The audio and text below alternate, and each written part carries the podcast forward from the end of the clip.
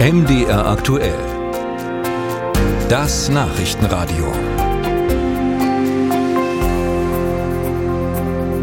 Die Klimaaktivisten der letzten Generation wollen Berlin zum Stillstand bringen, wie sie sagen. Und zwar ab heute. Geplant sind so viele Stra Straßenblockaden wie möglich durch hunderte Demonstranten und bildstarke Proteste an politisch relevanten Orten.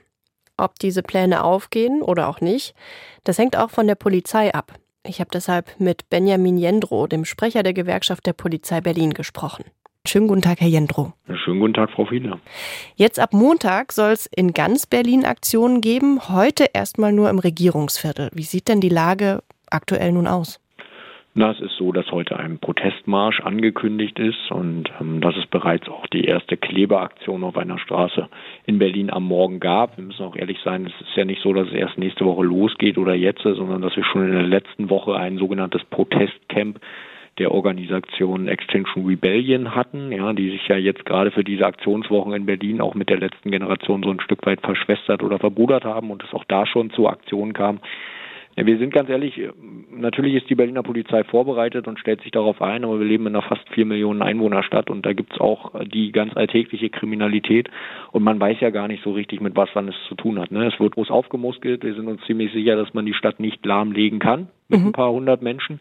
Aber natürlich wird es äh, Einsatzlagen geben, die auch dynamisch sind, wo die Polizei dann mit Personal Antworten finden muss, um hier die innere Sicherheit schnellstmöglich wiederherzustellen und dafür zu sorgen, dass ein paar Leute hier nicht massiv in den Alltag von anderen Menschen eingreifen, indem sie Straftaten begehen. Sie sagen es, es sind ja wirklich große Worte, Berlin zum Stillstand bringen, aber Sie nehmen diese Ankündigung schon ernst. Naja, es gehört natürlich zur Vorbereitung und es ist auch Aufgabe der Berliner Polizei, genau zu schauen, was wird dort angekündigt und was ähm, passiert letztlich. Wir müssen ganz ehrlich sein, die Hauptstadt ist natürlich ein Wohlfühlbiotop für Klebeblockaden, aber auch für andere äh, Guerilla-Aktionen im Namen des Klimas. Das passiert ja jetzt schon seit, seit Anfang 2022, dass Berlin immer wieder heimgesucht wird, weil anscheinend hier auch der Eindruck entstanden ist, dass es zum einen Solidarisierung ähm, auch aus dem politischen Raum gibt und zum anderen der Rechtsstaat vielleicht hier nicht so handlungsfähig ist, wie es nötig wäre, wie wir es zum Beispiel auch in Heilbronn jetzt vor wenigen Tagen gesehen haben. Aber es ist schon anmaßend, ne? Und das ist auch eine elitäre Diskussion. Ne? Anders als Fridays for Future haben die, weder die letzte Generation noch Extension Rebellion bisher irgendwas fürs Klima erreicht oder irgendwas getan. Und zu denken, dass man das mit so einen Straftaten dann auch tun kann und das noch als zivilen Ungehorsam zu tarnen, äh, das finden wir mehr als grenzwertig und das ist auch nicht die Meinung der Bevölkerung. Und würden Sie sich als Polizei mehr Handlungsmöglichkeiten wünschen? Na, es ist so, dass ähm, es ja jetzt gerade auch einen Entwurf für einen neuen Koalitionsvertrag gibt, eventuell auch eine neue äh, Regierungsverantwortung in Berlin. Und da sind zwei ganz wesentliche Punkte drin, die sicherlich das, was wir in den letzten Monaten in Berlin erlebt haben, auch begünstigt haben. Das eine ist der sogenannte Präventivgewahrsam der in Berlin auf maximal zwei Tage bisher beschränkt ist. Das heißt, wenn sich jemand irgendwo Donnerstag festklebt, ist es schwer, den dann zwei Tage übers Wochenende drin zu behalten und somit Folgeaktionen zu verhindern. Ne? Ähm, hier ist es geplant, das auf mindestens fünf Tage auszudehnen. In Bayern sind es zwei Monate. Wir wollen keine bayerischen Verhältnisse, aber man sieht schon, dass man mit zwei Tagen nicht wirklich weit kommt. Und das andere ist das sogenannte Versammlungsfreiheitsgesetz, ein Versammlungsgesetz, was sehr liberal ist, was eben sowas auch begünstigt und da fordern wir als Gewerkschaft der Polizei auch mehr polizeiliche Maßnahmenmöglichkeiten, um halt im Vornherein auch sowas auszuschließen. Und dann erwarten wir auch gerade jetzt in den nächsten Wochen äh, volle Rückendeckung äh, für die Arbeit der Berliner Polizei und keine Solidarisierung mit Straftätern. Sie haben es schon gesagt, die Stadt ist riesengroß, es ist nicht leicht für die Polizei und es gibt Solidarisierung.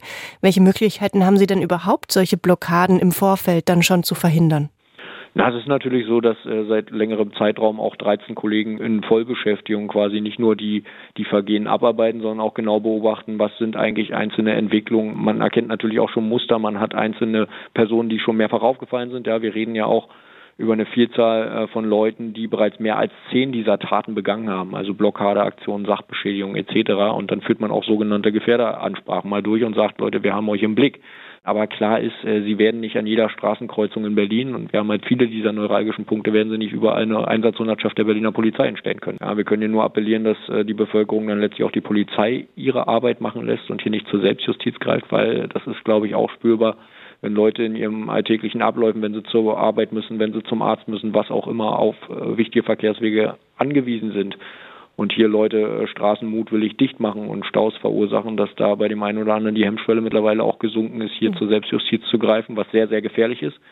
Da sieht man auch, dass gerade diese Aktion vor allem unsere Bevölkerung ein Stück weit spalten wollen. Ja, und das ist sehr gefährlich für unsere Demokratie, was da passiert. Jetzt sind die Klimaaktivisten ja tatsächlich vor allem mit diesem Kleben beschäftigt und äh, versuchen sich an den Straßen festzukleben. Sind die Polizisten dann in einer bestimmten Form irgendwie ausgerüstet, um das dann immer zu lösen? Also zunächst mal sprechen wir nicht von Aktivisten, ne? weil das sind Leute, die äh, begehen Straftaten und dann äh, sind es Straftäter. Ja? Wir reden über Nötigungen, wir reden über Sachbeschädigungen, auch in einzelnen Kultureinrichtungen, in Museen haben wir das bereits erlebt. Wir reden über Widerstände äh, gegen unsere Kolleginnen und Kollegen. Das heißt, es sind Straftaten und dann sollte man das auch so betiteln und das nicht kleinreden, nur weil es ums Klima geht. Äh, natürlich gehört äh, seit mehr als einem Jahr Speiseöl auf jeden Funkwagen der Berliner Polizei. Ja, erstes Einsatzmittel ist eine bürgerfreundliche Kommunikation. Das probieren unsere Kolleginnen und Kollegen auch und dann wird es irgendwann darum gehen, wenn sich jemand mit Sekundenkleber oder anderen Stoffen an den Asphalt geklebt hat, den dort wieder möglichst so runterzubekommen, dass er dabei auch nicht verletzt wird. Und da ist Öl, glaube ich, ein ganz gutes Mittel. Und unsere Kolleginnen und Kollegen hatten jetzt ja auch lange Zeit, sich ein bisschen Erfahrung anzuteasern, wie man am besten dann auch jemanden schmerzfrei wieder von der Straße bekommt.